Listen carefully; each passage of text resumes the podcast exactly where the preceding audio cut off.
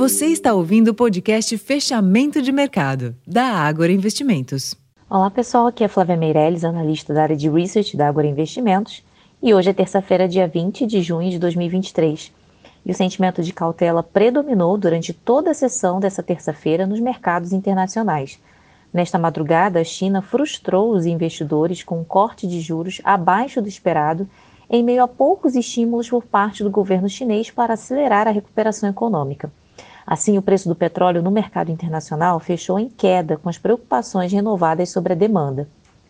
Em meio a esse cenário, nos Estados Unidos, as bolsas fecharam em queda, os retornos dos treasuries recuaram e o dólar avançou ante a maioria das moedas emergentes.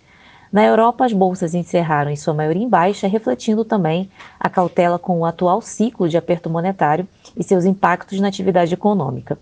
Aqui no Brasil, em meio à queda das commodities e em linha com o desempenho negativo dos índices acionários no exterior, o Ibovespa fechou em queda de 0,20% aos 119.622 pontos, com um giro financeiro de 25,3 bilhões de reais. No mercado de câmbio, o dólar frente ao real avançou 0,43%, cotado aos R$ 4,80. Na agenda econômica desta quarta-feira será conhecida a decisão de política monetária do Copom e a expectativa majoritária do mercado é de manutenção da taxa de juros.